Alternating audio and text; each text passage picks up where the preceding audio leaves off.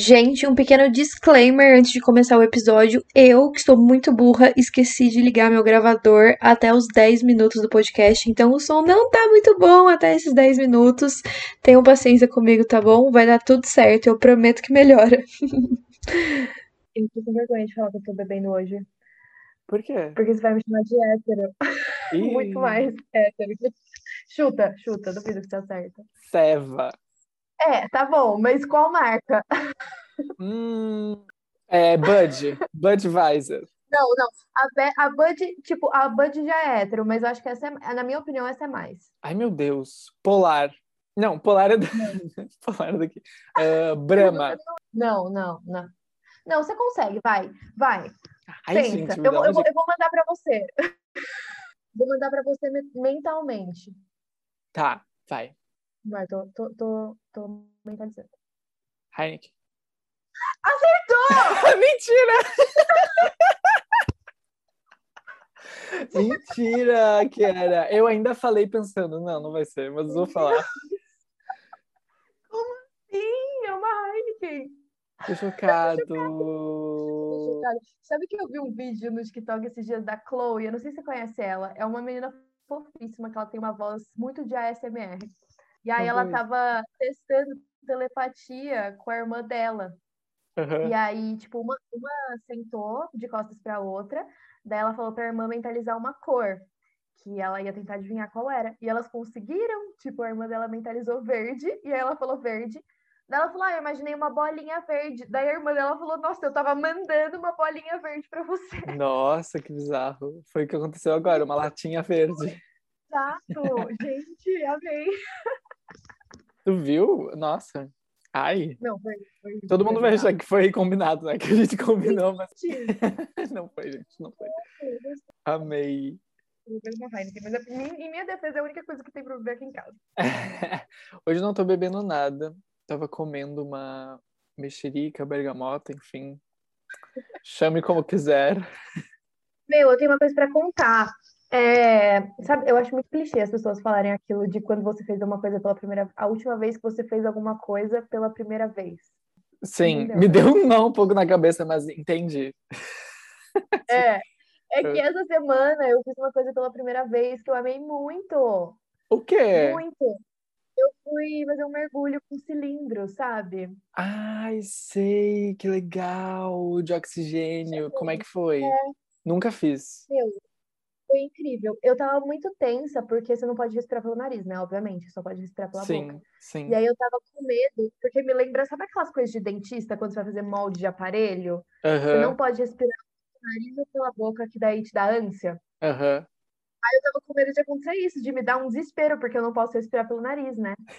Só que aí, quando eu fui, tipo, quando você inspi- as- inspira o ar, é, né? Uhum. Quando você inspira, vem muito ar, nem parece que você tá respirando só pela boca. Só dá um desesperozinho quando você inspira, porque na hora que tá chegando no final, como o nariz tá tampado, parece que você nunca mais vai conseguir respirar na vida. Mas depois, assim? tipo, você tá. Porque assim, seu nariz fica com uma máscara tampado e respirar nada. Daí você só fica com o negócio do oxigênio na sua boca. E aí aham. você tem que puxar pra dentro e soltar as bolinhas. Você assopra pra soltar. Só Aham. que na hora que você assopra tudo, tipo, você tem que assoprar até o final, tudo de oxigênio que você tem. Ah, Assopra. Aí na hora que chega nesse finalzinho, que aí depois, né, o que você tem que fazer de novo é inspirar, Inspirar, tipo, aham. puxar pra dentro. Nesse momento, antes de você começar a inspirar, dá muito medo de você não ter ar. não ter ar, se- claro, porque É. tá dependendo só de um cilindro. Exato, Nossa, to- exato. faz muito Aí sentido. toda hora essa- que eu tava terminando de soltar as bolinhas, eu falava, meu Deus do céu, o que eu vou fazer pra subir? Mas aí Meu ficava tudo bem. É que nem aquela, aquela. Tem um filme, eu acho, uma série, enfim, que viralizou na internet. Que eles falam, né, que tipo, que dava pra parar pra se parar pra pensar, tipo, que toda vez que a gente respira, a gente, tipo, reseta o nosso tempo de vida, sabe? Tipo, como se quando a gente estivesse acabando, a gente estaria acabando, aí a gente respira, volta pro início, então é meio que isso. Nossa, é exatamente isso que eu senti. Nossa, mas é muito legal. É, nossa, eu amei demais. E o cara que é o instrutor de mergulho, eu, era, ele foi muito fofo. Se alguém. Gente, vocês forem para Porto de Galinhas, mergulhem com o Rafael, ele é ótimo, ele é muito gato. E eu acho que ele gostou de mim. Ai, Porque ui, rolou de um flerte. Ui, gente, debaixo d'água ainda, que delícia! Só as piranhas. Só as piranha online. Só as piranhas. Você tem que colocar um cinto, que são vários pezinhos para você poder afundar, né? E esse cinto Ah. tava muito solto, tipo, tava saindo de mim. O meu e o do Vini. O, gente, pra quem não sabe, o Vini é meu amigo que viajou comigo. E aí a gente teve que voltar ali pra perto do barco para eles amarrarem de novo o cinto. E aí o Rafa, porque eu sou íntima dele já, ele amarrou de novo o cinto em mim. E aí, enquanto o do Vini tava ficando pronto, ele me puxou pra baixo e a gente deu uma volta do mergulho antes, sabe? Porque é, Olha! é pra ir os dois juntos. Aham. E aí depois eu pensei, nossa, será que o outro instrutor que vai com o Vini, né? Mas não, aí a gente voltou pra buscar ele e aí. Ele só queria dar um. Olha que bacana, imagina se tu começa a namorar com ele. O pedido em casamento deve ser aqueles embaixo d'água, sabe? Ele deve pedir as pessoas em casamento. Ia ser incrível. Ah, eu acho que tu deveria começar. Ele começa um relacionamento com ele. Ele mora no Nordeste, no caso eu moro em São Paulo, né? Já vai Ah, mas- muito bem. Não, mas é uma desculpa pra ir lá visitar. Não, mas ele é ótimo, gente. Vamos lá mergulhar com ele. É, foi muito legal. Bom, E você? Eu não tenho nada pra contar, gente. Eu nem saí de casa essa semana. Tipo, eu não fiz nada, absolutamente nada. Então, não tem nada pra contar. Não vejo a hora de ter vacina. Não aguento. Eu acho que eu já me acostumei, sabe, a ficar dentro de casa.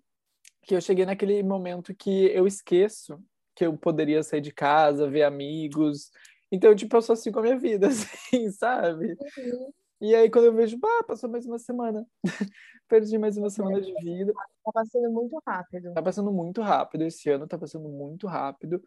Ah, Uhum. Pelo menos a gente vai se vacinar esse ano, então estou contando com isso pra. Acho que depois que eu me vacinar, eu vou, sei lá, enlouquecer, assim, vou sair viajando. É, não, preciso fazer alguma coisa.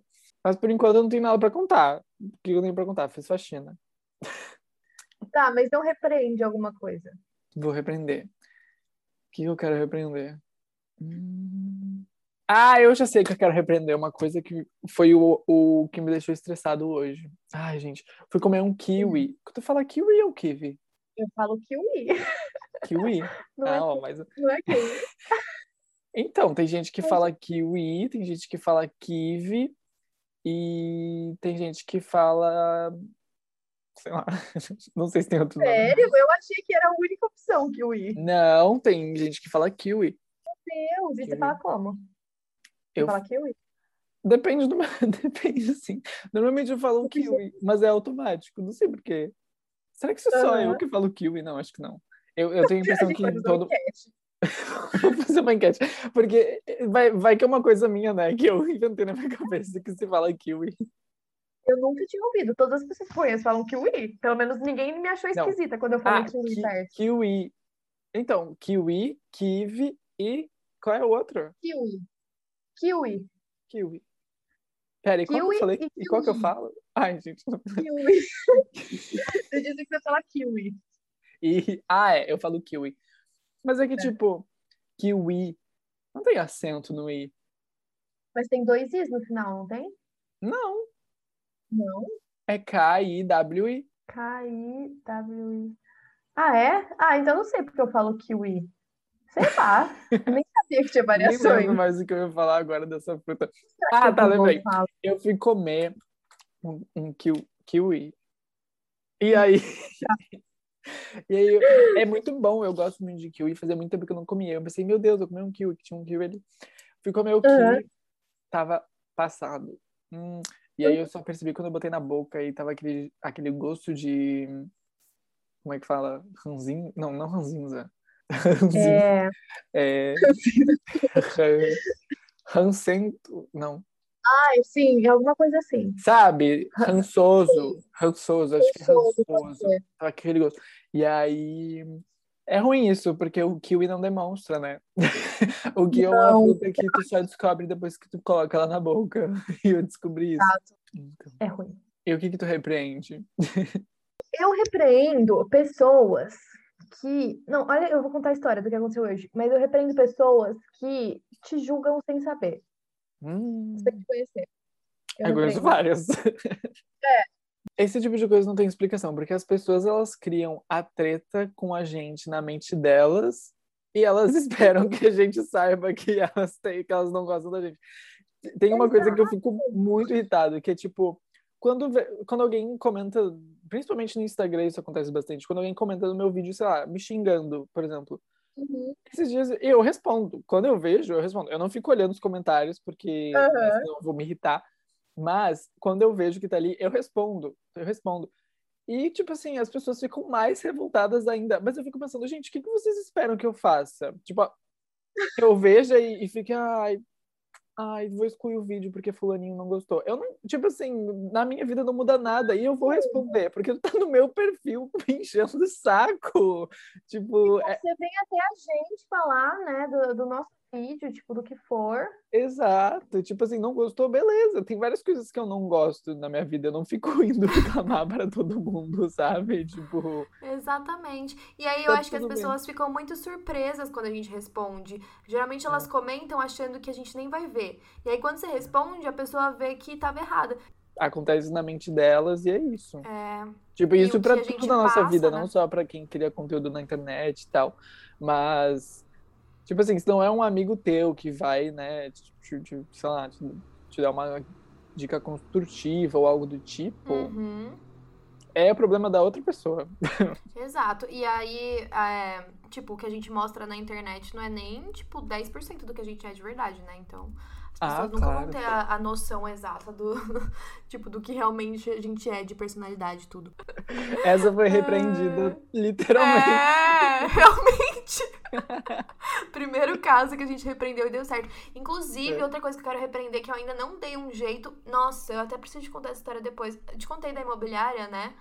Que uhum. tá me cobrando mais de 6 mil reais pra eu sair do apartamento. Meu. Ridículo, ridículo. Absurdo. Sério. Não, absurdo. E aí hoje eles me ligaram, é, porque o que acontece? Quando eu mudei pro apartamento lá em São Paulo, eu tava muito desesperada para conseguir um AP, porque eu precisava mudar com urgência, não tinha nenhum, tava sendo tudo ocupado. E aí a imobiliária ficou pressionando a gente, falando que esse AP que a gente tava interessado já tinha outras pessoas com a documentação. Então a gente precisava correr. E aí a gente uhum. negociou com eles para colocar aquela cláusula de que depois de 12 meses você pode sair sem multa. Só uhum. que eu acho que eles se aproveitaram da nossa pressa e não colocaram a cláusula no contrato. E como ah. a gente estava ah. com muita pressa, a gente nem se atentou a isso, a gente a, a, confiou que eles tinham colocado.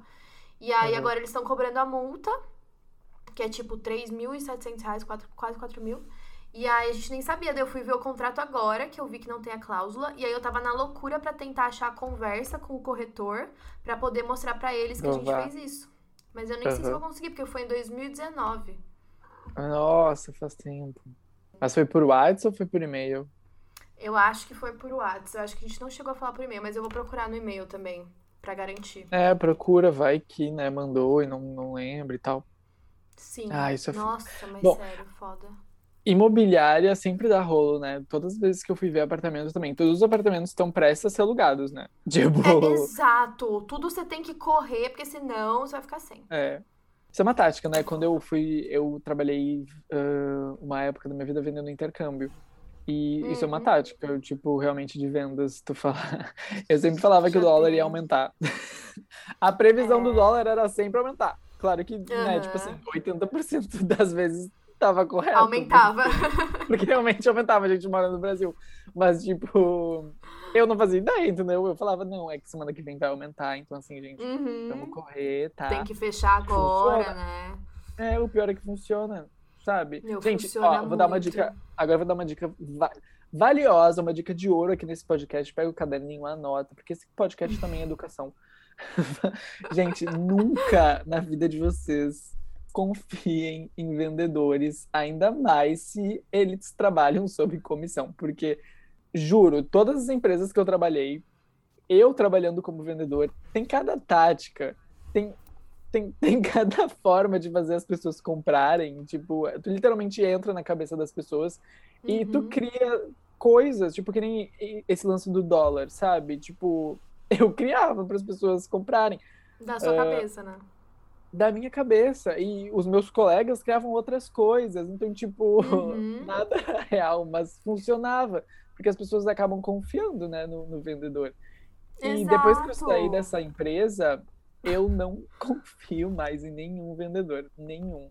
Eu compro mas é bom que você teve essa experiência, porque agora É. você sabe, né, as táticas.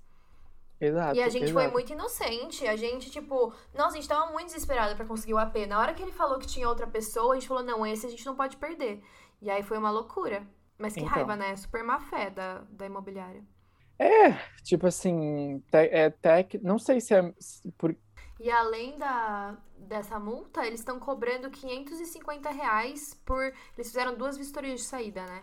Estão cobrando 550 reais por cada uma das vistorias. Tipo, e é de responsabilidade deles fazer a vistoria, sabe? pois Não, é, não tem que ser pago. Nossa, achei um é. absurdo. realmente. Ainda bem que tu é advogada. Pois é. Vamos ver o que vai dar essa treta. Mas é isso. Tá repreendido. Ai, ai, tá repreendido total. E a gente já tá no episódio 11, né? 11, sim. Eu achei engraçado que uma amiga minha foi, foi indicar nosso podcast e dela falou: chama Tá Amarrado. Ah! Tá amarrado, falei, é não. Ai, é muito bom essas expressões, sério. Aham, Tá amarrado, é uma Ela falou assim: ai, a Ju tem o Tá Amarrado. Eu falei: quê? Ai, foi muito bom. A gente pode criar, né, o lado B do tá arrependido e chamar de tá amarrado. Sim, tá amarrado. Adorei. Eu amo. Ai, ai. Mas é isso, acho E que a gente aí? pode começar, né? Eu acho também.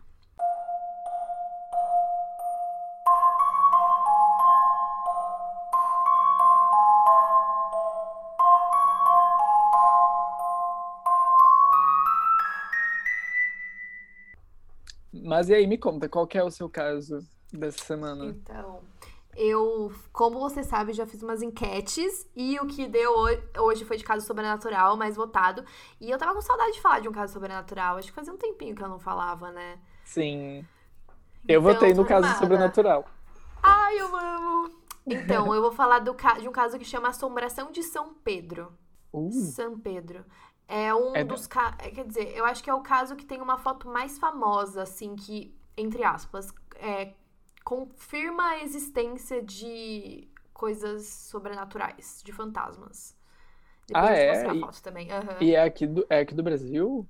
Não, é dos Estados Unidos. Fica na Califórnia. É uma cidade chamada São Pedro.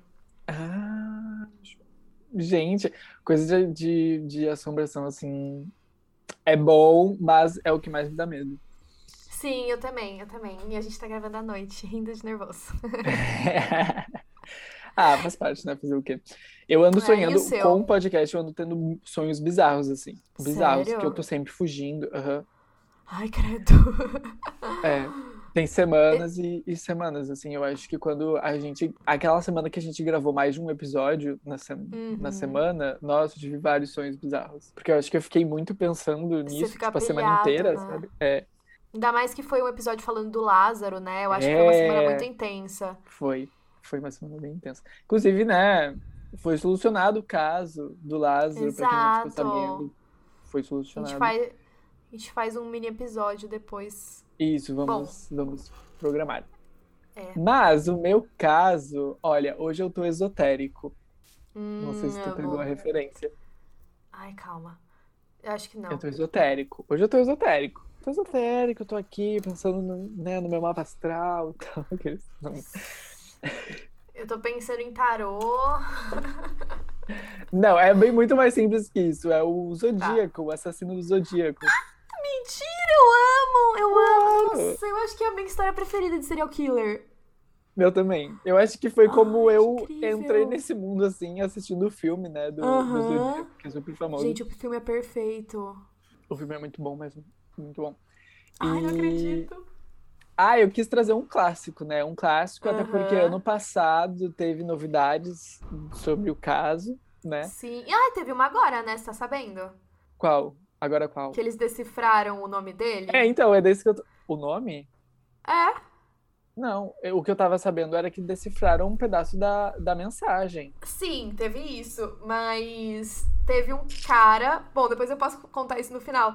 Mas teve um cara, ele é engenheiro francês E ele diz ter quebrado o código, que tinha a última localização que eles nunca tinham conseguido decifrar e o nome Aham. dele. Só que tá uma briga hoje, porque as pessoas que investigam esse caso há muito tempo, elas não querem aceitar que esse é o nome correto. Tipo, eles estão bravos. Ele fez um post em um dos fóruns mais famosos do Zodíaco. E aí o pessoal Aham. apagou. Falou, não, é impossível você ter conseguido, não é, e acabou, tchau. E o FBI? O FBI se pronunciou? Então, ainda não. Mas o cara tá tentando chegar, sabe? Ele tá postando Ah, então- na internet, saiu reportagem dele já. Quando que foi isso? Foi Foi agora, ano? faz... Foi, acho que deve fazer umas duas semanas, fa- faz muito pouco tempo. Nossa, como é que eu não sabia disso, gente? Sim, Tô chocado. E aí esse cara, ele pegou na durante a quarentena. Ele falou, ah, não tô fazendo nada. Ele já trabalhava com é, códigos. E aí Aham. ele pegou desde o início. Ele não nem sabia quem era o Zodíaco. Daí ele falou, ah, ninguém conseguiu decifrar, vou decifrar. E aí ele usou várias combinações, assim, e ele disse ter chegado no nome. E o nome era de um dos suspeitos ou não? Sim. E era de um dos suspeitos que o detetive principal do caso dizia que era essa pessoa, mas ele não conseguiu convencer o chefe dele de que era ele. E aí meio que morreu a história. Mas se for mesmo esse cara, ele morreu em 2010. Nossa, tô arrepiado. Porque eu tava pensando, quando eu tava fazendo o relatório, eu tava pensando exatamente sobre isso. Tipo, meu, esse cara talvez ele ainda esteja vivo, né? Tipo, ele pode muito bem estar vivo até hoje Sim. e se safou total. Mas se ele morreu em 2010, ele se safou igual, né? É, exato. foi- Nunca foi. Não, e é bizarro, né? Ele ter conseguido escapar. Mas enfim. Bizarro. Mas depois, depois tu conta com Depois mais detalhes. é, então. depois eu. Isso, exato. Nossa, Exato. E aí a gente coloca a fotinho dele lá no Instagram do cara, Isso, do boa. suposto, né, Zodíaco. Vamos ver o que o FBI vai falar, porque eles se pronunciaram, né? Quando descobriram o, o código do jornal, que era a mensagem, eles se pronunciaram ano passado. Então, talvez eles se Uhum. pronunciem ainda sobre isso. Provavelmente, é que é super recente mesmo. Eu até fiz um, até até fiz um vídeo, mas fa- faz menos de uma semana, eu acho que eu li. Nossa. Muito legal. Então, vamos começar? Tu quer começar? Vamos. Pode ser. Quem começou da última vez? Acho que foi você, né? Acho que fui eu, Você acho que falou eu. do Omar. Omar. Omar Mato. Tá bom, vamos falar então sobre a assombração de São Pedro. Eu não sei se é São Pedro ou San Pedro, mas eu imagino que seja San, né? Uhum. Bom, a cidade fica na Califórnia, nos Estados Unidos. Uma mulher chamada Jackie Hernandes, isso foi em 1988, tá? Ela se mudou pra uma casa, ela tinha acabado de terminar o casamento dela, ela já tinha um filho de dois anos e ela se mudou pra uma casa com ele e ela também tava grávida. A casa que ela mudou era tipo um bangalô, sabe? Que fica bem perto da praia. Aham. Uma casa bem Coisa pequenininha. boa. É. é. E obviamente nessa cidade tem praia, né? Ela disse que desde que ela chegou na casa, ela sentiu uma presença meio esquisita e mais ou menos depois de um mês, ela começou a ouvir muitas vozes vindo do sótão, como sempre, né? Não sei por que, que fantasmas escolhem esses lugares. Sempre, E- né? Eu acho que também é mais frio no sótão, né? Tem uma relação com isso. Eu acho que eu já li Ah, sobre pode isso. ser. E no porão também, né? É. Bom, ela ouvia muita muitas vozes no sótão e as coisas começaram a desaparecer dentro da casa. Tipo, mudavam de lugar, ela colocava coisas num lugar, tava no outro, quando ela chegava em casa. Além disso, ela via algumas sombras escuras flutuando pelos cômodos e orbes. Pra quem não sabe o que é orbe, pra quem não joga falofobia, óbvio. São pequenas bolinhas de luz que quando você tá filmando ou quando você tira uma foto, elas aparecem passando. E dizem que isso é um sinal de que tem alguma presença ali. E eu até esqueci de comentar que eu fui na réplica do Museu dos Warren, né? É, semana Ai, passada em São Paulo. sim. E meu, gente, eu vou colocar esse vídeo pra vocês verem, pra vocês verem os orbes, porque eu tava filmando e tinha muito, muito, muita coisa passando na frente da câmera. Depois que eu fui. E eu nem tava usando flash na câmera, mas dava pra ver umas bolinhas de luz passando. Eu achei bem bizarro. Que clima horror! muito pesado, sabe, lá dentro. Sabe quando você É. se sente carregado? Aham. Aham. O que que tu achou? O que que tu achou lá de dentro, assim? O que, que, que tinha de interessante? Como é que foi a experiência? Então, quando é, são dois espaços, o primeiro tem umas bonecas. Pra quem não sabe, é esse, o cara que fez o museu é o Lenda TV. Ele tem um TikTok que ele faz várias lives, porque a casa dele é cheio de boneca, umas noivas, umas coisas assim, é bem bizarro. Ah, não, Deus me livre. É. Não, Deus me livre. E aí ele coleciona esses objetos. Tipo, ele tem uma boneca que era de uma mulher que morreu e que dizia que aquela boneca era filha dela e que era pra cuidar da filha. E aí as pessoas falam que o olho dela mexe. Sabe umas coisas Ele assim, tem essa boneca? Tem, tava lá exposta no museu. Tipo, são coisas Credo! bem pesadas. Sim.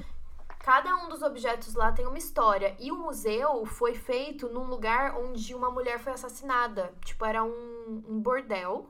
E aí uma das, das meninas foi assassinada naquele lugar. E ele quis fazer um museu no cômodo em que ela foi morta. Então imagina, né? Nossa, que já pesadíssimo. Muito pesado. E aí tinha várias bonecas, né? Ele contou a história de cada uma. E depois você passa para um outro, um outro cômodo, que é onde tem a réplica do Museu dos Warren. Que daí ele comprou vários itens que tem também no museu, mas tipo, é réplica mesmo. Mandou fazer Aham. e tal.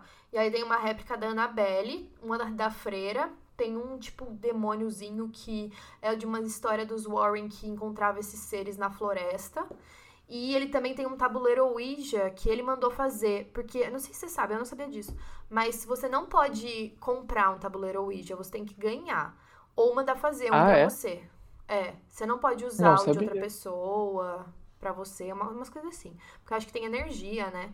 E aí ele Aham. até deixa coberto com um vidro o tabuleiro, porque algumas pessoas disseram que quando viram, colocaram a mão e sentiram umas coisas. Ah, enfim. Tem muita coisa pesada. Daí ele colocou uma réplica daquela brincadeira do copo, a do compasso também. Umas Aham. coisas assim. E aí, nossa, eu tava, tipo, eu saí de lá com dor, sabe? De tão tensa que eu fiquei, todos os meus músculos estavam tensos. Tava em Foi alerta. pesado. É, exato. E aí, quando eu tava filmando uma das estantes que tinham os itens de réplica, apareceu vários orbes. Bizarro. Nossa. Ai, que horror. A tua cortina me- se mexeu aí, eu quase. Ah, não, é mais que eu tô com o braço nela. Ah, tá. Tá tudo bem. Ah. Tá, bom, vamos voltar. É, Bom, ela via vários orbes na casa dela e as coisas começaram a cair do, tipo, começaram a cair coisas do teto que não tinham que estar lá. Por exemplo, caía uma pá que era pra estar na praia e caía no meio da cozinha, sabe? Como assim? Caía, tipo, do, uma pá do teto na, na... É, que não tinha pá. Era como se um objeto meio que se formasse ali e caísse no chão. Nossa, que bizarro. Muito bizarro. E toda noite ela ouvia alguns mur, mur- sussurros, né? No ouvido dela. E quando ela seguia esse som, normalmente dava pro sótão. E quando ela chegava ali no lugar onde ficava o sótão, a porta estava aberta. Toda, toda noite que ela fazia isso, ela encontrava a porta do sótão aberta. Ela também que. Gente, isso parece aquelas né? coisas da a pessoa que morava na, no meu sótão e eu não sabia, sabe? Que Ai, tem esses casos das pessoas que moram dentro da tua casa e tu não sabe. Cristo. Eu morro de medo disso. Eu confiro o meu sótão, acho que todas as semanas, pra ver se não tem tem ninguém sótão? morando lá, porque, pelo amor de Deus, Eu não acredito que você tem sótão. Que horror. tenho. Tenho. Eu tenho só- ah, sótão e eu tenho um mezanino também, que fica, tipo, todo Ai, aberto e ele é sim. todo de madeira. E aí, Nossa. Tipo assim, quando tá, por exemplo, muito quente, a madeira estala, né? Ou muito frio, a madeira Ai, também ela sim. se recolhe. E aí fica no meio da noite instalando a madeira. É horrível a minha casa, Nossa, que medo. medo! Credo. Aham. Eu tô aqui na a minha casa é sobrado, sabe? Que tem tipo um andar em cima, só que é aberto lá pra Uhum. E eu, tipo, aqui, olhando pra porta, meu pai apagou a luz, tá tudo escuro. Então é horrível, porque eu sei que tem a parte de baixo. E toda vez que eu vou descer pro meu quarto, eu fico com medo, credo. Eu sei bem como é. Bom, enfim, a porta sempre estava aberta quando ela chegava lá. A cama dela ficava quebrando. Tipo, eu acho que era aquelas camas de madeira que, que tem várias madeiras embaixo. Ela ficava quebrando o tempo todo porque ela se mexia durante a noite.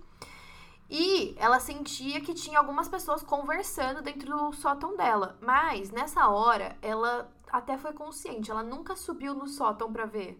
Né? Até porque ela tava morando sozinha, tipo, mulher, Sim. né? Com criança pequena. Boa. Ela, Sensata. é, ela sobreviveria num filme de terror. É. Ela tinha um gato também que ficava correndo pela casa, parecia que ele tinha medo de alguma coisa e ele ficava o tempo todo meio que. Como que chama o barulhinho que o gato faz quando ele tá assustado? Tipo. Miando. É, ele. Não, é, sim. Mas sabe aquele, aquele barulhinho que eles fazem, tipo, quando tá, Ah. tá se sentindo ameaçado? É um barulhinho assim.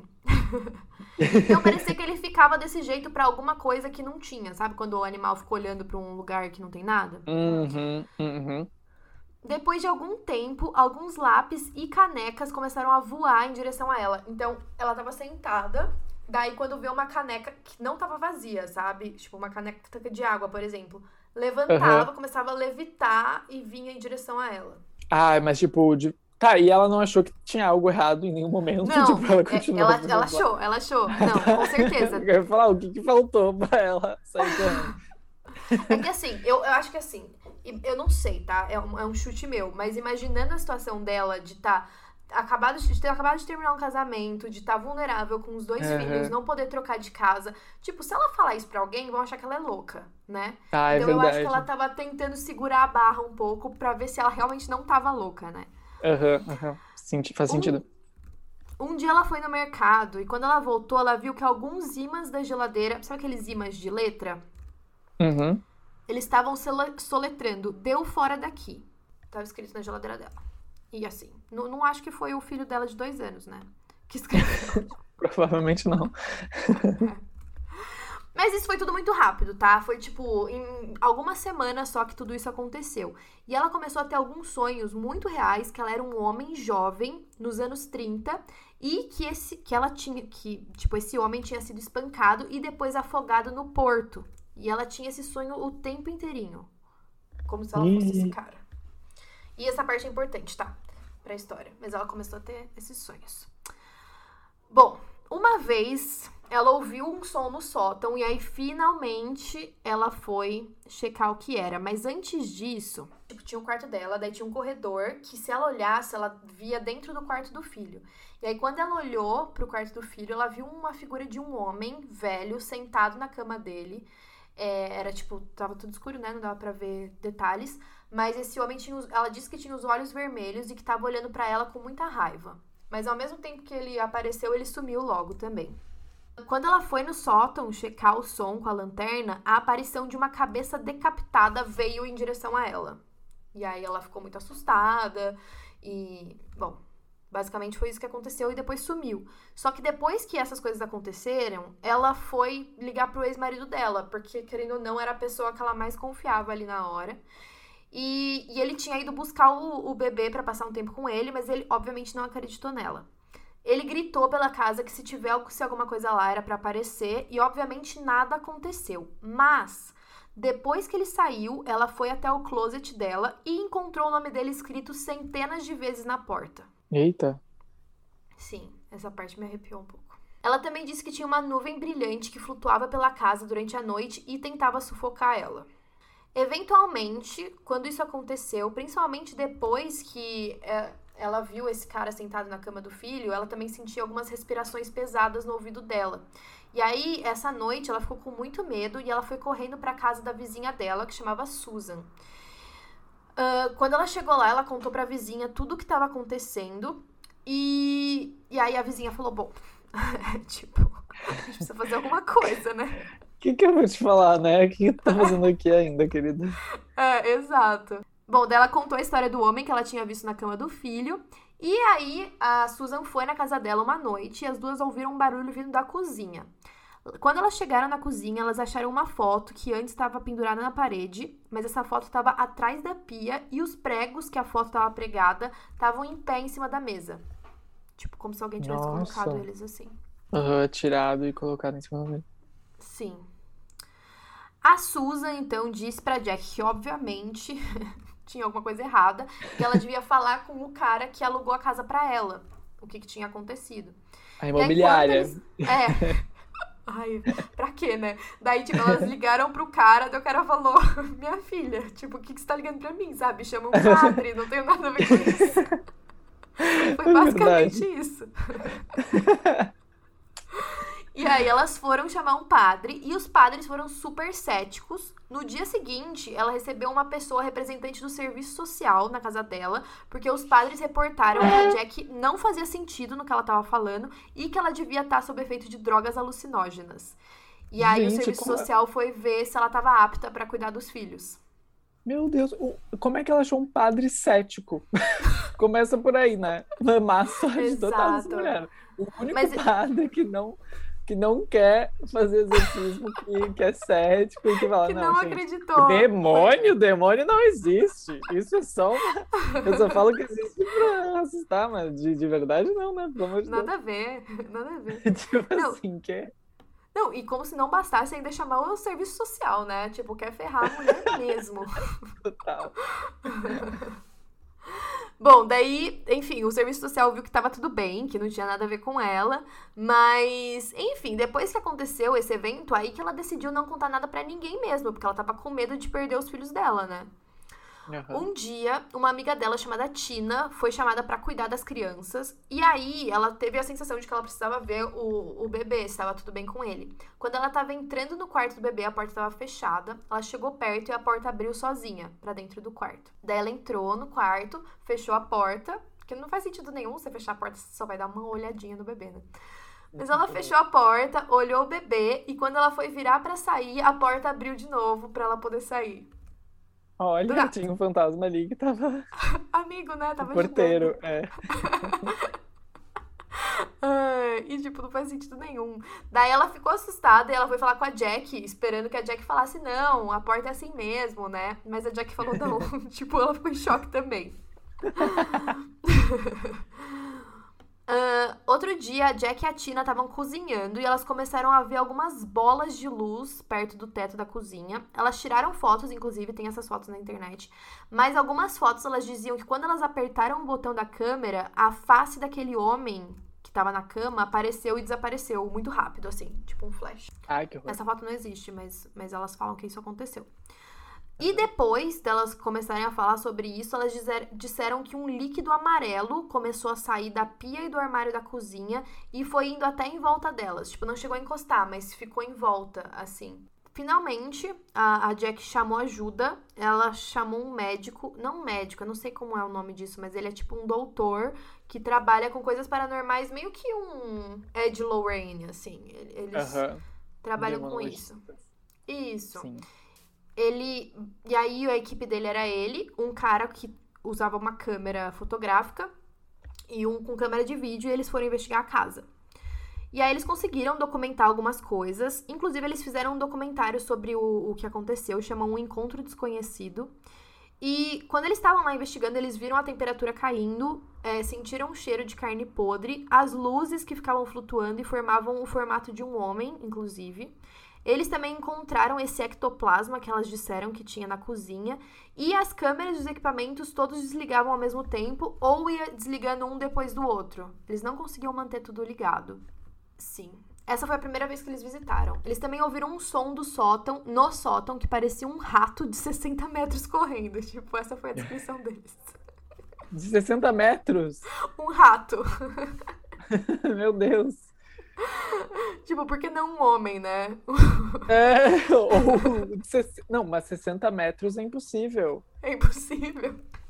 Seria um prédio, o rato. tipo, no sótão. Ai, mas foi essa a descrição deles. Então, nesse dia, o fotógrafo, se eu não me engano, o nome dele era Jerry. Não, era Jeff. Jeff. O fotógrafo foi lá no sótão tirar foto e do lado de baixo, tipo, do lado de baixo, as pessoas estavam lá embaixo, eles começaram a ouvir um barulho de alguém rosnando e dizendo: "Deu fora daqui". E logo depois que eles ouviram essa voz, eles ouviram um grito do Jeff no sótão. Quando eles foram até lá ver o que tinha acontecido, ele jurou que uma mão pegou a câmera dele e jogou a câmera no chão. E quando eles foram procurar a câmera, ela tava em cima de uma caixinha, assim, como se nada tivesse acontecido, como se alguém tivesse colocado ela lá. Mas ela tava sem as lentes. E as lentes foram encontradas do outro lado do sótão, atrás da porta, e sem nenhum dano. Nossa. Como Sim. se alguém tivesse colocado lá, tipo, tranquilamente. Sim, porque se ele tivesse derrubado, até faria sentido ter caído uma em cada canto. Mas não tinha nenhum dano É. na lente ainda, né? Pois é. O Jeff tentou tirar mais fotos naquele dia, mas ele disse que ele foi empurrado pra fora do sótão com, as, com umas mãos que ele não conseguia ver e depois ele sentiu esse cheiro de carne podre. Lembrando que esse cheiro ela já sentia desde o começo, né, que ela mudou pra casa. O bizarro é que esse líquido que eles acharam na cozinha foi levado para um laboratório da UCLA, que é a, a universidade lá de Los Angeles. E-. E eles descobriram que era plasma de sangue humano com, le... tipo, com níveis altos de iodo e cobre. E eles não sabem como que isso apareceu na casa. E tava em quantidade alta, sabe? Tava meio que escorrendo, assim, da, da pia. Aham.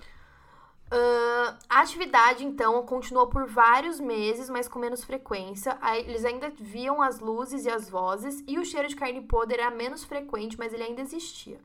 Uma noite, a Jack disse que o espírito brincou com os brinquedos da criança. Ele jogava uma bola da sala pra Jack, tipo, jogava a- uma bola que ia flutuando até ela. E depois ela ouviu passos indo até ela logo depois. Ela disse também que ela sentiu uma presença pesada sentando em cima dela e a sufocando. Nessa hora, ao invés dela correr pra fora da casa, ela correu pro sótão. O que não faz Ah, sim, não. Aí ela já tirou toda a experiência dela de filme de terror, né? Que ela Exato. sobreviveria. Ela correu direto pra, pro Não, abate. pro lugar onde. né? Exato. E aí, quando ela chegou lá, ela abriu a porta do, do sótão e ela viu essa aparição que diz que empurrou ela pela porta. E aí, nessa hora, Até ela. a- Até a Até aparição falou: não entra. Chocada. É, até a pessoa ficou chocada que ela foi pro sótão. Ela falou: o que que tá fazendo, minha filha? Tipo, aqui não, aqui não. Nessa hora, ela finalmente ficou muito assustada. Ela pegou as crianças e finalmente saiu da casa. E aí, ela, ela foi ligar pra alguém, né, pra ir até a casa ajudar ela. E, como todo bom filme de terror, a linha caiu no meio da sentença que ela tava falando. No dia seguinte, a equipe dos investigadores voltou pra lá e eles conseguiram de novo filmar pequenas luzes que voavam através do quarto, como se estivessem flutuando. O Jeff foi investigar o sótão novamente e é essa hora que tem a foto que eu vou te mostrar, que é Ai, pesada. meu Deus. Dessa vez, eles levaram um outro cara chamado Gary. E aí, o Jeff foi investigar, e aí, quando ele tava lá, alguma coisa pegou ele pelo pescoço, arrastou ele pelo sótão e puxou ele até aquelas madeiras que ficam no telhado. Imagina, tipo, um Aham. bangalô mesmo, que tem aquelas vigas de Aham. madeira. Puxou ele até lá, com o pano amarrado no pescoço. E aí, depois que colocou esse pano em volta do pescoço, pendurou ele em um prego que tinha na parede. Então, ele ficou meio que preso pelo pano. Sim, tipo, Não, eu vou te mostrar se essa foto. degolando, né? Tipo. Ai, que susto, fez um barulho Ai, de que susto! Era a tua cortina? Foi a tua cortina? Não, é a, a, a janela que tá batendo. Ai, que Nossa, susto! Deus me livre. Credo, eu odeio quando acontecem essas coisas nessas horas. Odeio ainda mais nesse momento.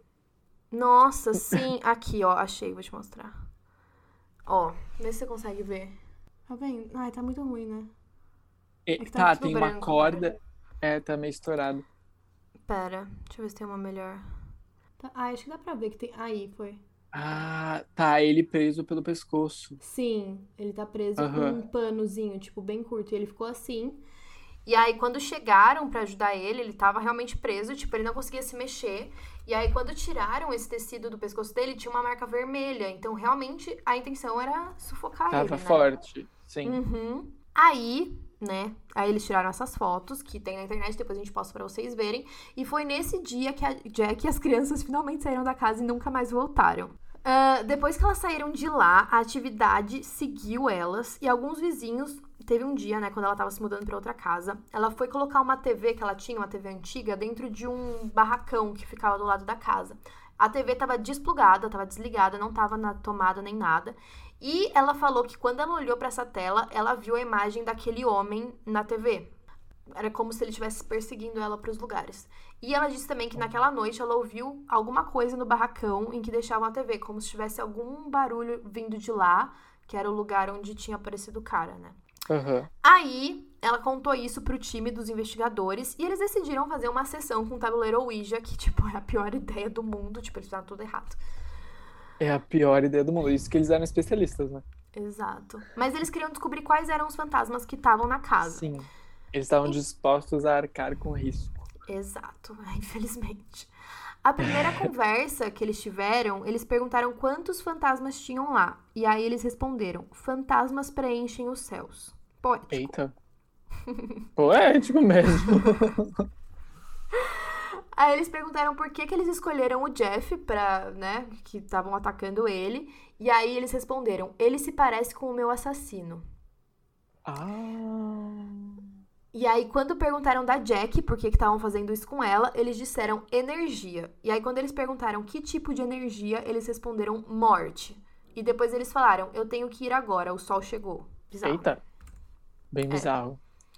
E aí, o que é mais bizarro disso tudo é que as câmeras que estavam filmando a sessão não capturaram nada. Parece que eles só estavam Ah. sentados lá, sem ninguém conversar, como se tivesse capturado, tipo, um universo paralelo, entendeu? Aham.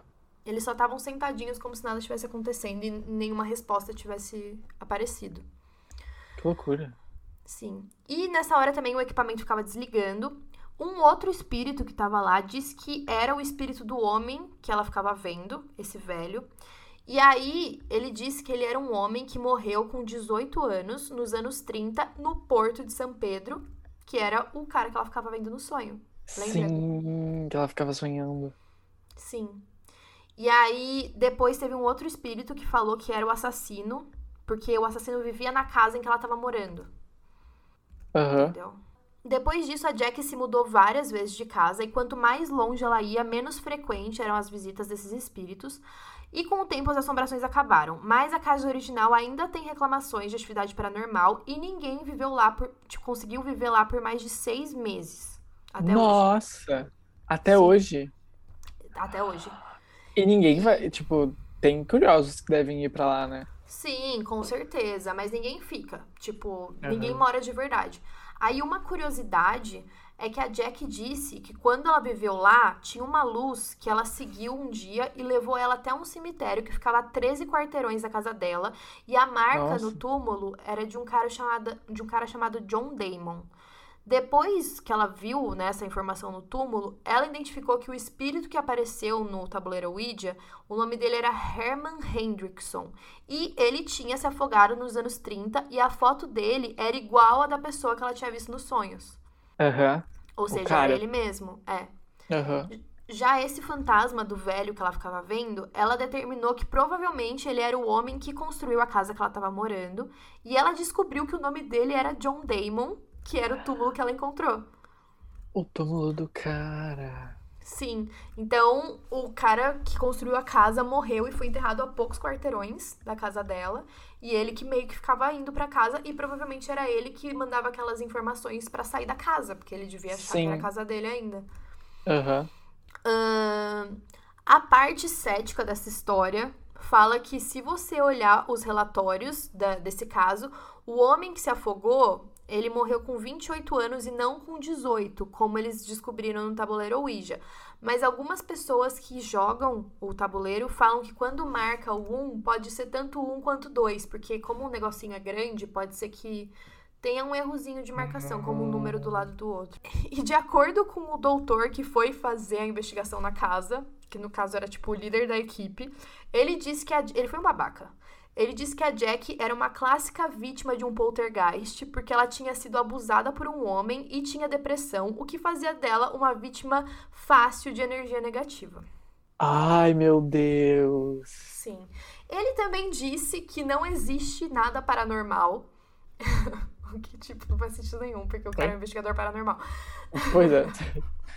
Mas pelo que eu tava lendo, parece que essas pessoas que são investigadores paranormais, o dever delas não é mostrar que existe coisas paranormais, mas sim mostrar por que não existe. Então, é como se eles quisessem achar explicações, né, pro, pro que tava Entendi. acontecendo.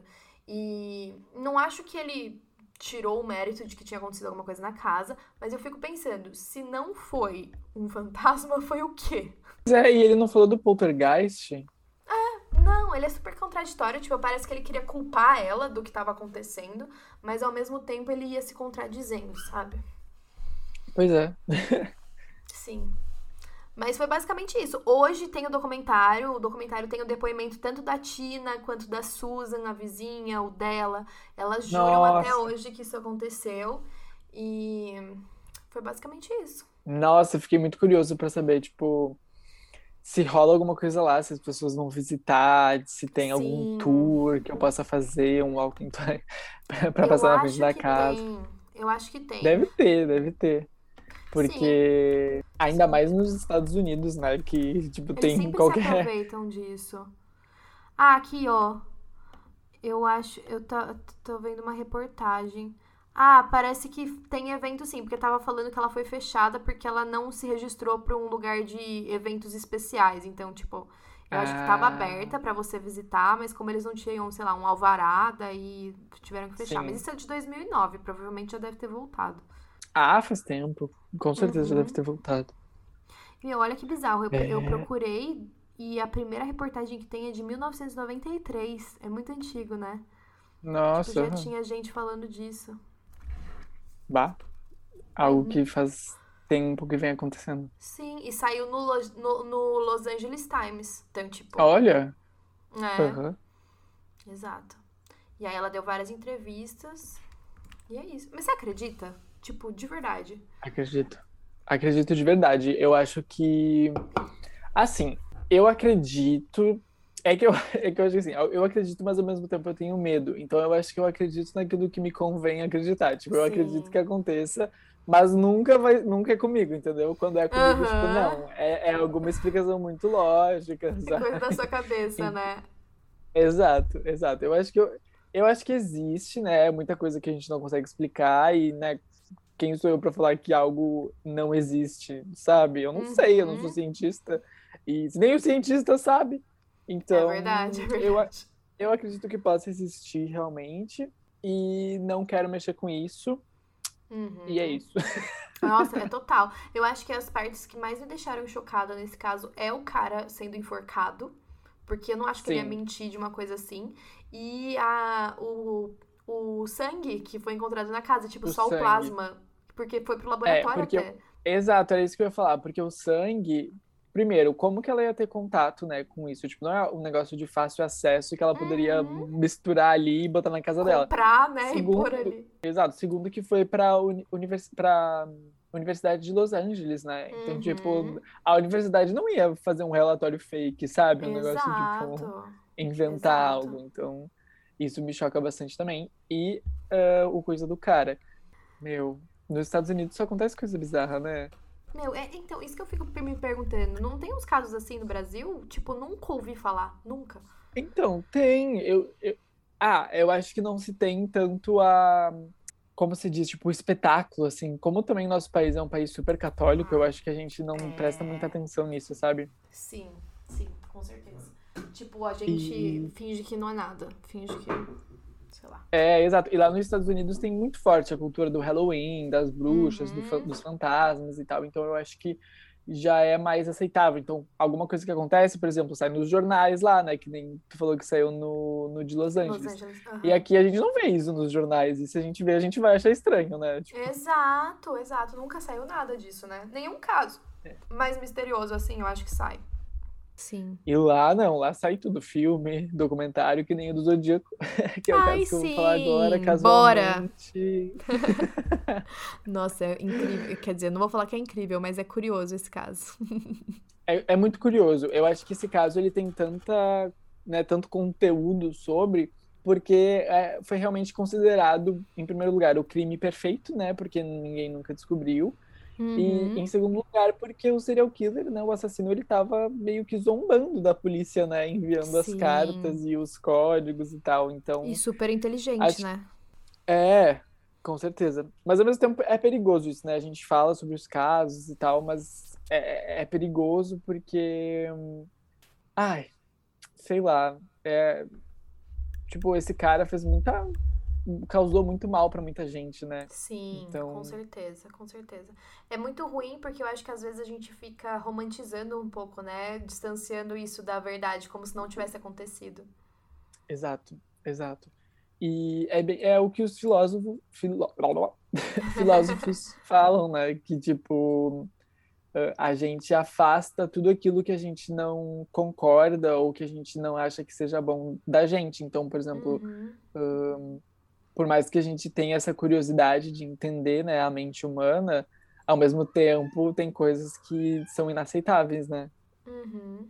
Exato. Bom, Até a área Enfim, para quem não conhece o caso, o assassino do Zodíaco, ele aterrorizou literalmente os Estados Unidos, porque ele mandava cartas em código para os jornais e para a polícia, e ele basicamente não deixou nenhum rastro dos crimes dele. Até hoje, né, é considerado o crime perfeito, realmente, por não ter nenhuma solução. A polícia não conseguiu indicar o número exato de vítimas, né? Uh, a identificação do assassino também não conseguimos. E também, até então, não tinham conseguido decodificar todas as cartas, mas no passado, a, a parte que faltava, conseguiram, finalmente. E ele adorava provocar as autoridades, né? Ele fazia isso, eu acho que realmente pra sair no jornal, pra ter um, Pra um estar pouco de falando fama. sobre ele, né? Exato. Bom, o que se sabe de oficial é que ele fez pelo menos sete vítimas na região norte de- da Califórnia também, nos Estados Unidos, durante dez meses, no final dos anos ah, de 1960. Normalmente, as vítimas dele né, eram todas, todos jovens que tinham entre 16 e 29 anos, ou, e ou elas foram baleadas ou esfaqueadas pelo assassino. Mas o que aconteceu? Assim, vamos fazer uma cronologia dos ataques dele, tá? No dia 20 de dezembro de 1968, ah, o David, de 17 anos, e a Betty Lou, de 16 anos, eles eram um casal jovem da, em Valejo, na Califórnia, e eles estavam fazendo um passeio noturno ah, numa estrada que é conhecida assim pelos jovens casais se encontrarem, né? Aquela coisa. Hum. E foi lá que eles foram surpreendidos por um homem, né, que estacionou o carro atrás deles. E esse homem desceu do carro. ah, o casal se assustou, tentou fugir de dentro do carro que eles estavam. E o David ah, foi morto dentro do carro, ele não conseguiu fugir. E a Betty Lou, ela conseguiu descer e ela saiu correndo, mas ah, ela foi baleada por- pelo assassino. Ai. Horrível. Não, muito triste, muito triste. Meu, eu acho que é mais uma história pra gente se colocar no lugar, né? Que, tipo, é um pessoal hum, jovem, tipo, da nossa idade, assim. Exato, exato. Tipo, a gente consegue se relacionar, né, com as Sim, vítimas porque é próximo da gente, aí, né, a idade, Sim, mais ou menos. total. né? Tipo, é uma situação que a gente poderia estar passando também. Sim, que a gente já viveu também, né? Quem nunca Uhum. saiu ali pra dar um amorzinho, um É, um ali na passeio? rua. É. Bom, em 1969, né, no ano seguinte desse primeiro ataque, mais um casal que estava transitando de noite pelas estradas de Valejo, ah, o Michael Renault, de 19 anos, e a Darlene, de 22, estavam passeando e, segundo as investigações da polícia, né, foi descoberto que eles foram seguidos pelo assassino, que parou atrás do carro deles e puxou uma pistola, né, do casaco, se aproximou do banco do carona que estava a Darlene e disparou tipo várias vezes na direção Uhum. dos dois. A Darlene faleceu e o Mi- Michael ah, foi levado para o hospital do vale- de Valejo com ferimentos graves, mas ele conseguiu sobreviver ao Ai, que ataque. bom. Foi exatamente à meia-noite e quarenta que o assassino fez o primeiro contato com a polícia desse dia. Gente, e Esse ele é ataque. louco, né? Porque logo no começo ele já quis se mostrar. Ele já quis, tipo, sim. O segundo ataque que se sabe, né, que foi ele, pelo menos pode ser que ele tenha atacado e a polícia não saiba, ou não tenha sido confirmado. Ah, mas ele ligou para a polícia de um telefone público através de uma telefonista e a operadora da polícia, né, atendeu e ele quis informar do duplo assassinato porque ele achava que o menino tinha morrido. Até então ele não sabia. Uhum.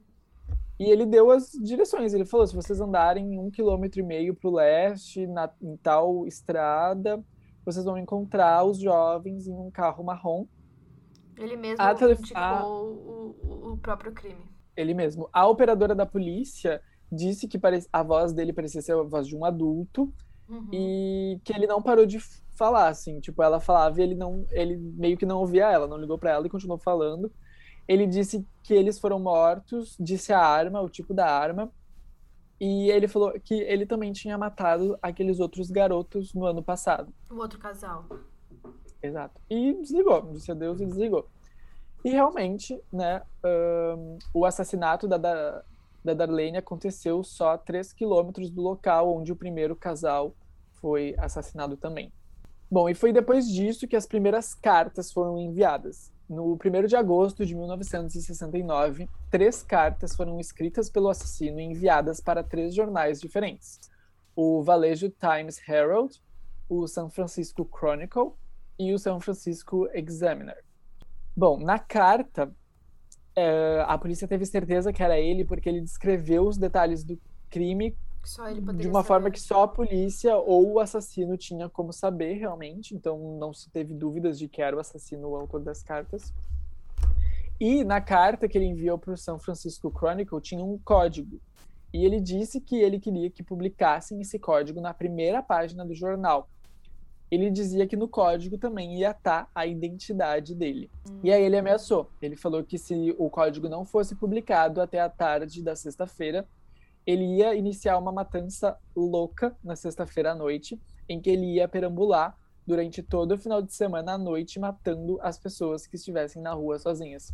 E que ele ia Gente. continuar matando até que ele matasse uma dúzia de pessoas até o fim da semana. Bom, os jornais publicaram parte né, das cartas, não as cartas na íntegra, porque a polícia solicitou isso, né, obviamente, até porque isso é uma técnica né, de investigação e tal. E eles também não divulgaram a carta na íntegra, porque na próxima carta tinham para ter coisas que só o assassino saberia, né? Só o assassino e a polícia Uhum. saberiam. Então eles não divulgavam para todo mundo para não ter tipo pessoas fazendo trotes, passando né? pelo assassino. Exato. Bom, em 4 de agosto de 1969, um professor de História de, e Economia de 41 anos, na escola North Salinas, e a esposa dele, eles conseguiram decifrar o código que o, o serial killer enviou para o jornal. E o código Fofo. dizia o seguinte: eu vou ler, tá? Em português. Eu gosto de matar gente porque é tão divertido. É mais divertido que matar animais selvagens na floresta, porque o homem é o animal mais perigoso de todos. Matar coisas me dá a experiência mais prazerosa. É ainda melhor que ficar com uma garota. A melhor parte é que quando eu morrer, eu irei renascer no paraíso e todos aqueles que eu matei se tornarão meus escravos. Eu não te darei meu nome, porque você tentará me atrasar ou me impedir para colecionar escravos para o meu pós-vida. Ai, gente, pra... nossa, parece que ele faz parte de um ritual Pesado, né? muito pesado. Essa foi a parte que mais, que mais me chocou, assim, tipo, pensar que uma pessoa pensa dessa forma, né? Até, porque eu também não sei até que ponto. Vai que ele inventou tudo isso só pra não gerar também, né? Pânico nas pessoas, assim, porque se ele tava mandando isso pro jornal, a intenção era que as pessoas ficassem com medo, eu acho, né? Ah, com certeza, com certeza. Eu acho que ele queria se sentir no poder, né? De, tipo, ser É. temido e as pessoas não saírem na rua por causa dele e ele saber que ele que tá causando tudo isso. Exato, exatamente. Bom, em 7 de agosto de 1969, ele escreveu a segunda carta para a polícia, e essa carta ela era maior, ela tinha três páginas, e pela primeira vez ele usou o nome Zodíaco para falar dele mesmo. E foi daí que surgiu o nome Assassino do Zodíaco. Uhum.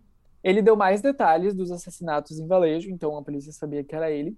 E ele disse nessa carta que quando a polícia decifrasse o código da última carta que ele já tinha enviado, a polícia ia conseguir pegar ele.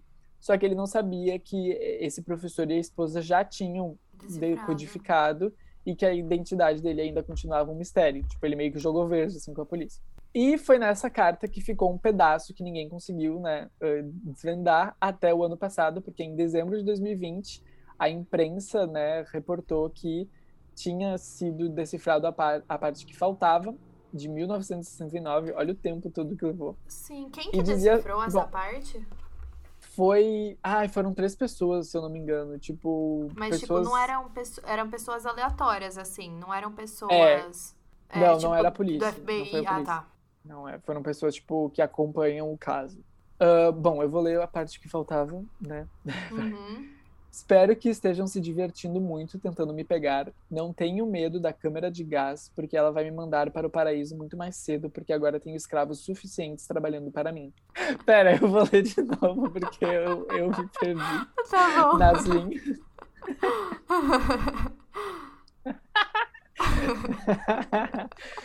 Ai, tá, lá. Bom, eu vou ler então a- a- essa parte que faltou. Tá bom. Ele dizia assim: Espero que estejam se divertindo muito.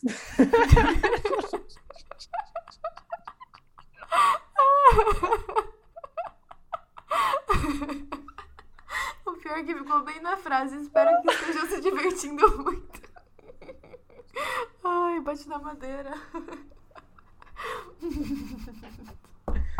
Ai, que, que merda. Tá, vamos lá, agora eu vou, vou concluir. Bom, eu vou ler a carta.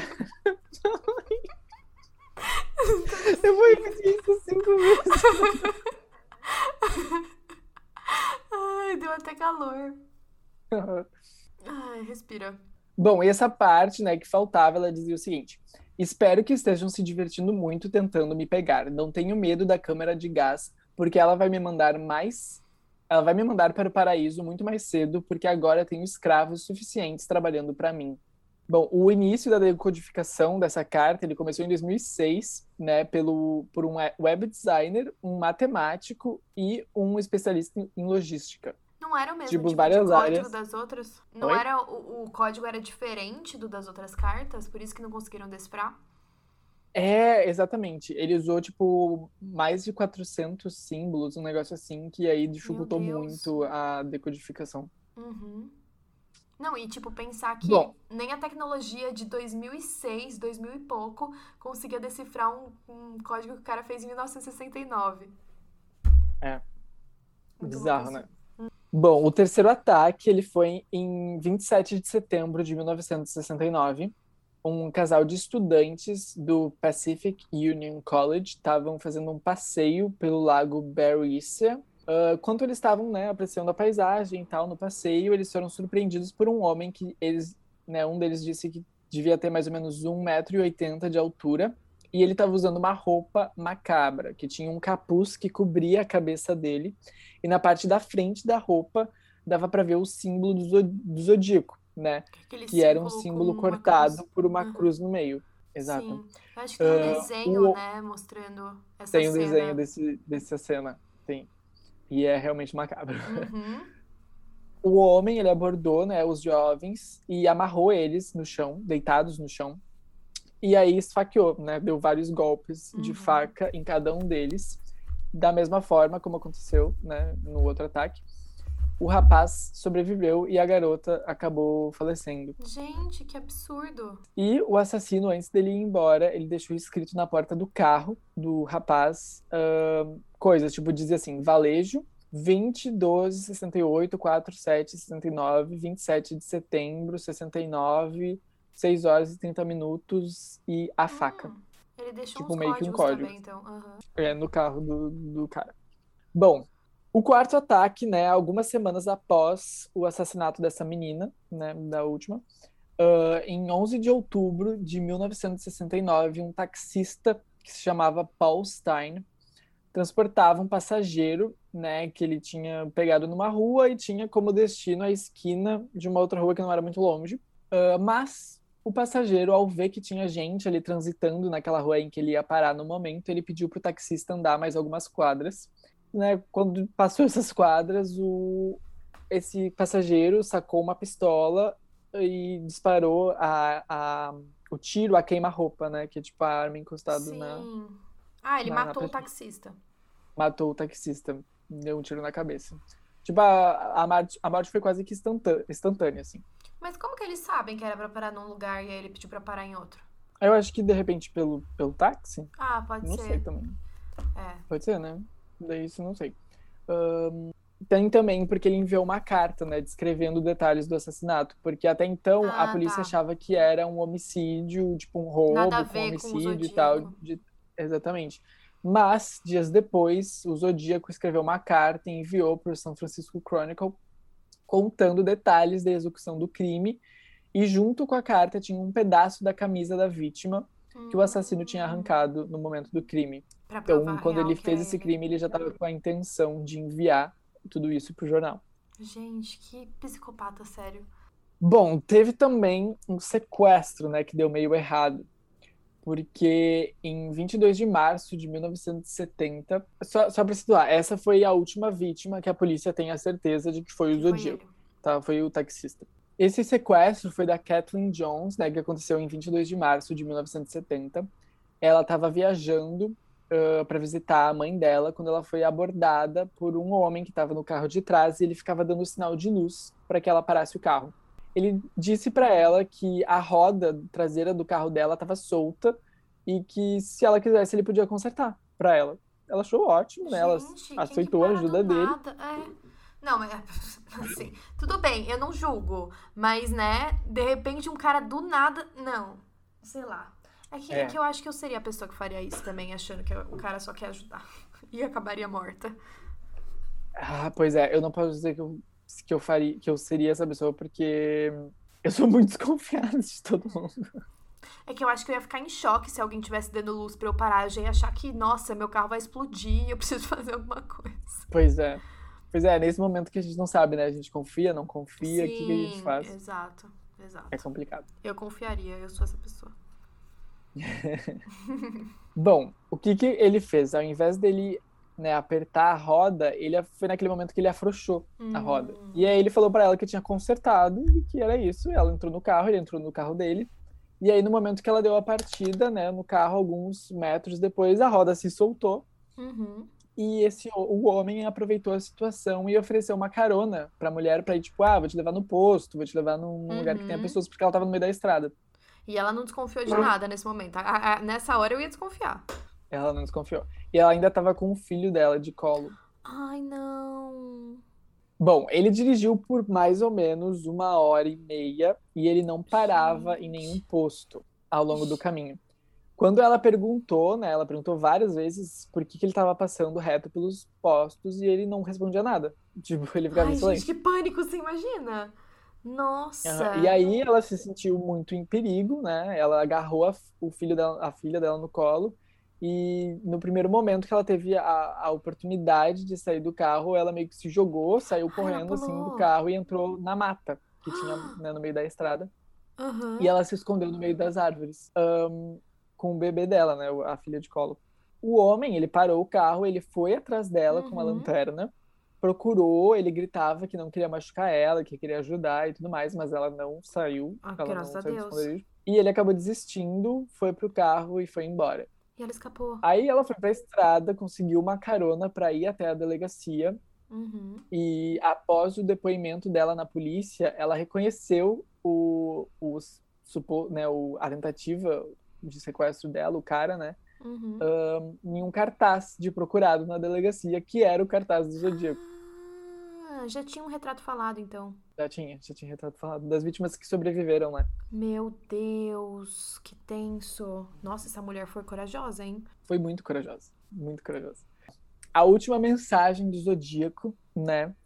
Um, basicamente, o que aconteceu? As cartas que ele estava enviando para os jornais e para a polícia cessaram ali, né, por volta de 1970.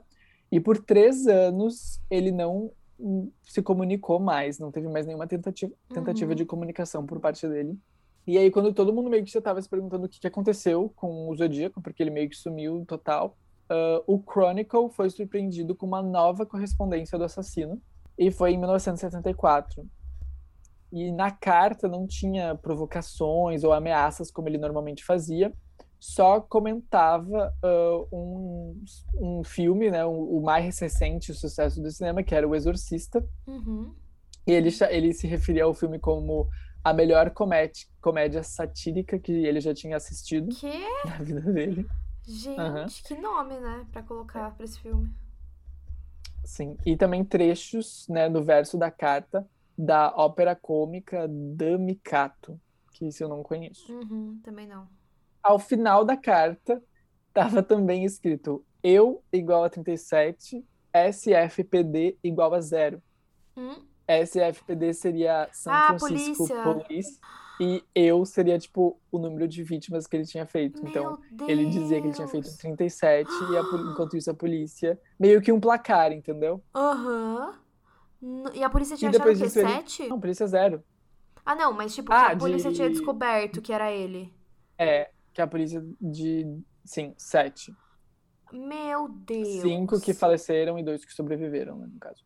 Hum. Tinha outros suspeitos, ainda tem outras né, vítimas suspeitas do Zodíaco, mas que não a polícia não conseguiu achar provas concretas, né? Relacionar uhum. concretamente com ele. E ele disse que ele fez 37, então assim, imagina.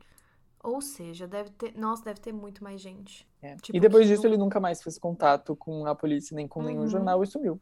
Sumiu. E aí ninguém nunca descobriu quem era ele.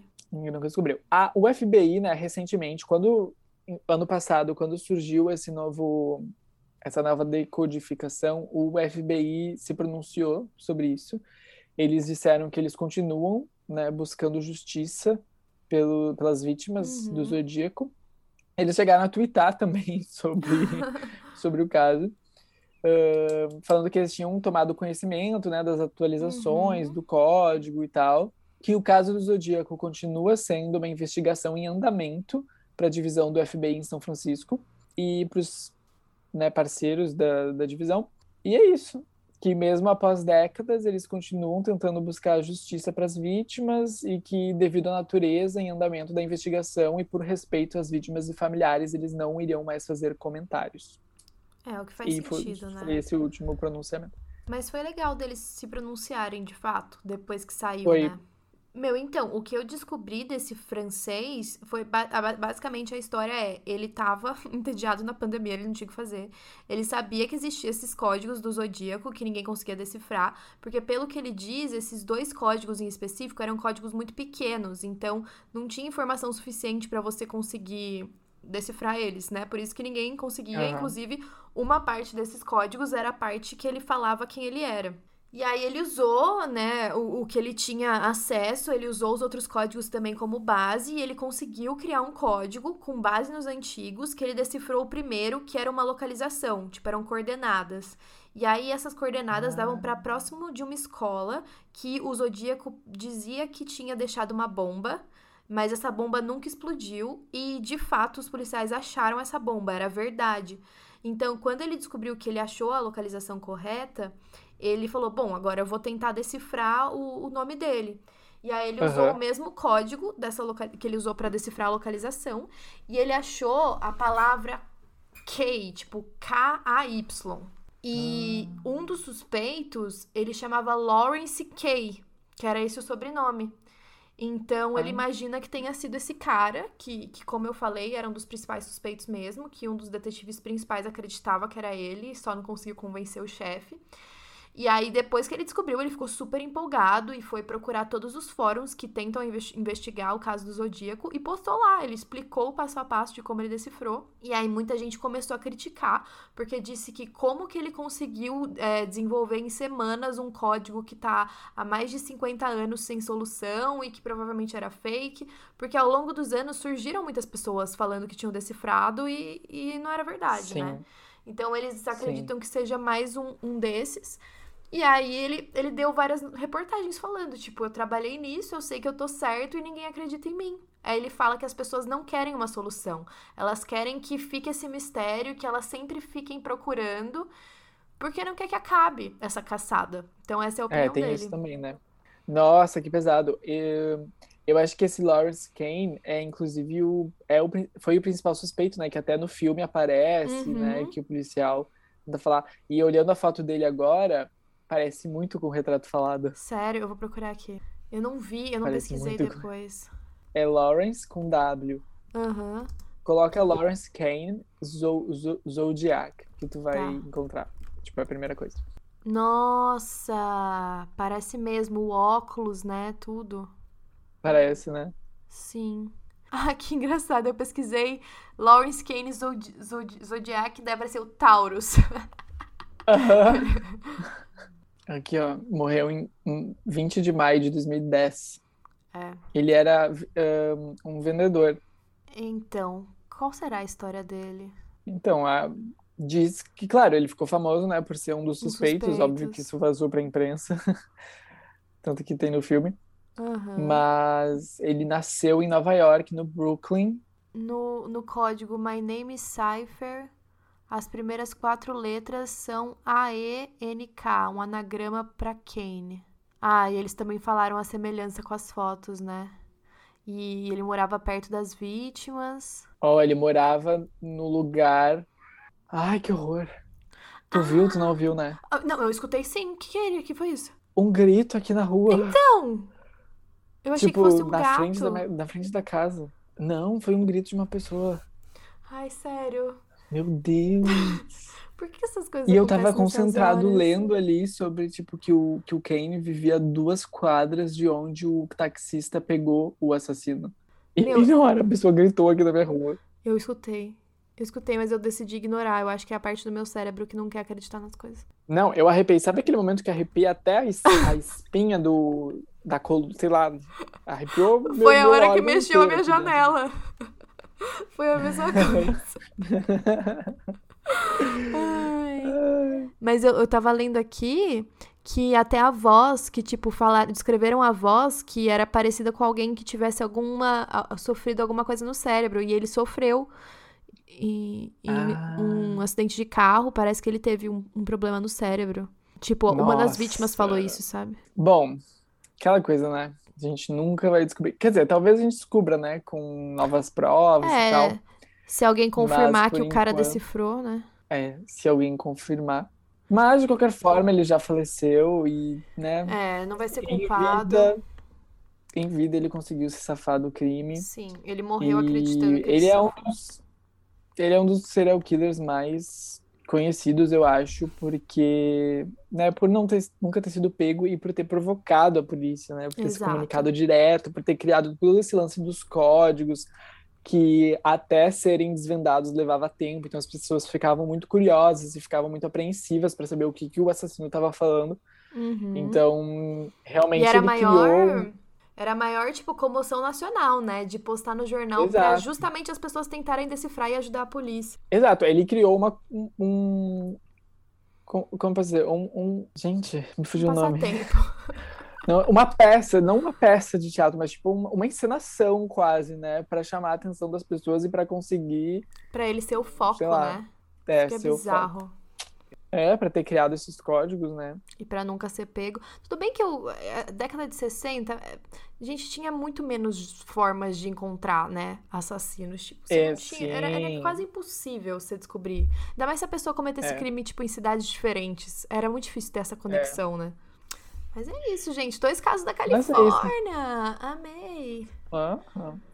E é isso, gente. Se verem alguém na rua, suspeitem. Não vou falar pra não. É. Vai que vocês estejam. Mas suspeitem. Não vamos confiar em todo mundo assim de cara também, não. É, se alguém te parar na estrada porque seu pneu tá frouxo, confere se tá frouxo mesmo antes de deixar, deixar a pessoa mexer. É. Ou nem para o carro. Exato. E o pior é que quando o teu pneu tá frouxo ou tá furado, todo mundo avisa, né? Todo mundo avisa. Exato. Eu já exato. furei meu pneu, só que eu não sei trocar, tá? E, gente, ó, não sei trocar pneu, não, não consigo. Já me ensinaram, só que eu esqueço, porque é um negócio que eu nunca faço. É, E isso é aí, a vez que eu precisei, eu não sabia. Mas você tava sozinho? E aí, eu tava sozinho, eu tava voltando da faculdade, de Aham. noite ainda. E aí eu pensei, bom, furou o pneu, ferrou, né? E aí eu tive- pensei assim, vou até um posto e vou pedir ajuda, tipo, no posto. Só que até eu chegar no posto, juro, todo carro que passava Falava que tava furado. Sim, tipo, legal das pessoas em avisar, mas tipo assim, Aham. eu Tipo, eu sei. assim, sim. É, Nossa, mas você conseguiu chegar no posto?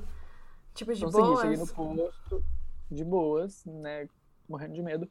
Cheguei no posto, o cara do posto trocou o pneu pra mim, eu pedi ajuda, eu falei assim, moço, eu não sei Uhum. trocar pneu, né, não Uhum. sei se vocês fazem isso aqui. Ele falou, não, não, pode deixar. Aí ele trocou o pneu pra mim, e aí eu pensei, ah, tá, quanto eu te devo e tal. E aí o cara falou assim, não, nada, uma Hum, parceria e tal. Deu, nossa, que querido e tal. Aí quando eu fui voltar pro carro, os amigos dele do posto ficaram assim, "Ah, nossa, você não vai cobrar? Como assim? Não sei o que, não sei o que. Aí ele voltou e me cobrou. Tá zoando? Como Não. assim? Aí eu tive que pagar, né? E ele cobrou caro? Não, cobrou 10 reais. Tipo, Gente, que louco! Ai, ah, mas eu fiquei assim, tá, né? ok, vou te pagar, né? Que mas, cara de tipo, pau dele, né? Falar que não ia cara de cobrar pau, nada, é. depois voltar e pedir. Voltar. Ah, Ele se de louco, Ai. sabe? Tipo, então, deu 10 reais. Aham. Tipo, ele só cobrou, eu acho, pra não ser zoado pelos Sim, amigos, pode ser, eu acho, pode ser. sei. Meu, eu sei o passo a passo pra trocar pneu, mas eu nunca fiz sozinha. E eu acho que eu não tenho força pra, tipo, tirar, desrosquear o negocinho, sabe? E. Então, Ah, sei lá, eu, E eu tem acho que deve ser lance. difícil. Tem um lance também, que se tu botar o negócio virado, tipo, tu não botar pro lado certo, o carro cai. Sério? Que É, medo, carro imagina. Tipo, tu tem que botar do, o, o macaco, né, que se É. chama, o- a coisa, tu tem que botar ela do lado certo. Aham. Qual é o lado certo? Não sei. Não sei. Mas tu tem que botar do lado certo, porque senão o, tu tá lá fazendo negócio De e repente vai nada, cair. pá, cai. Nossa, Uhum. imagina que perigo. Então, porque quando eu furei o pneu, eu tava na faculdade também. Eu tava passando por uma rua que o pessoal ficou bebendo e deixou um monte de garrafa quebrada. E aí rasgou o pneu. E aí eu não conseguia andar mais, sabe? Eu tive que encostar, porque tava no chão. Aí por isso que eu te perguntei Sim. se você conseguiu chegar de boa. Não, eu consegui por sorte, assim, porque eu sei que quando tu fura o pneu, corre risco, né, de, de ficar no chão realmente É, e aí tu aí ferrar não com todo o carro por conta disso. Exato. Daí eu tive Não, que consegui. Parar tava- e aí É. foi isso. Porque tava chovendo muito também aquele dia, então não tinha como eu Separar. parar na estrada e sair na rua, sabe? eu tinha Nossa, que que fazer alguma coisa. Não, É. mas tá bom. É, pelo menos ele te ajudou. Hoje aconteceu coisas bizarras. Sim, sim. Total. Mas tá repreendido. Tá repreendido. Tá repreendido. Vamos fazer nada. aqui nossa meditação. Todo mundo que tá ouvindo, vamos, vamos tirar essa Joga pra energia. longe a energia negativa, bate na madeira, que já bateu. Exato. Deixa as assombrações lá nos Estados Unidos. Exato. O serial killer lá nos Aqui não Estados tem Unidos. nada, não. Aqui a gente tá tá salvo. O Lázaro foi pego. E é isso. E é isso. então tá, muito obrigado pra quem ouviu até o final. E vocês já sabem, né? Deixa o likezinho aí, segue a gente aí. Sim, manda Todo domingo relatos. sai episódio novo. E é isso, gente. Mandem temas, mandem, mandem tudo. Manda, manda pra gente, vocês falam kiwi ou kiwi. É verdade. Então tá, beijo, tchau, gente. Beijos.